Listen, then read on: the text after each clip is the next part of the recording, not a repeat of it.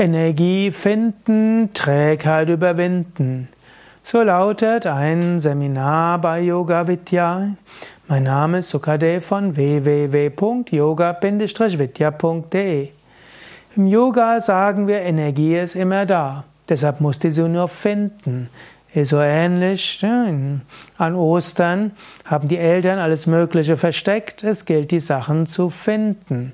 Man muss sie nicht erfinden, man muss sie nicht schaffen, man muss sie nur finden. Die Yogis sagen, du bist umgeben in einem, von einem Ozean von Energie. Du bist umgeben von spiritueller Kraft überall.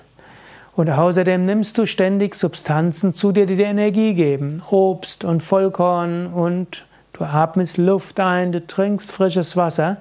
All das kann dir Energie geben. Und Du kannst Techniken machen, um Zugang zu finden zur inneren Energie. Yogis sprechen davon, dass in deinen Chakras, in deinen Nadis sind Energien dort. Du hast sie vielleicht blockiert durch physische Verspannungen, durch emotionale Blockade und all das manifestiert sich als Trägheit. Trägheit überwinden geht leicht, wenn du Energie findest. Manchmal musst du dir einen Tritt in den Hintern geben und du sagst, egal, ob ich jetzt Lust habe oder nicht, ich mache es. Manchmal brauchst du jemand anders, der dich mitschleift oder du bittest jemand, dir zu helfen, das und das zu machen. Manchmal musst du auch mit deiner Trägheit umgehen. Du könntest, glücklicherweise gibt es im Yoga auch Übungen, die nicht so schwierig sind, nicht so anstrengend sind. Du kannst auch angeleitete Tiefenentspannung machen, da kannst du sogar träge sein. Und diese Tiefenentspannungstechniken helfen dir auch Energie zu finden. Oder wir haben auf unserer Internetseite auch verschiedene Meditationsanleitungen. Nicht so schwierig, setz dich einfach hin und lass dich in die verschiedenen Energiemeditationen führen. Wir haben verschiedene Energiemeditationen und die können dir Energie geben und danach kannst du die Trägheit überwinden.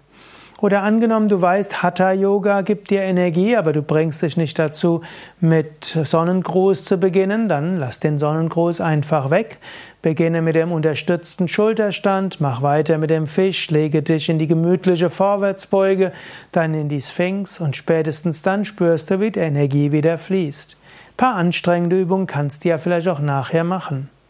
Also, lass dich in, lass dich energetisieren, über die verschiedenen Yoga-Praktiken und du wirst neue Energie finden, Trägheit überwinden. Lass dich nicht von der Trägheit beherrschen. Wenn es dir schwer fällt, das wirklich richtig Richtige zu machen, dann mach das, was du machen kannst. Lass nicht das Bessere dein Feind des Guten sein. Ich kenne so viele Menschen, die haben die Alles- oder Nichts-Philosophie. Sagen, ich müsste das und das machen, aber sie kriegen es nicht hin.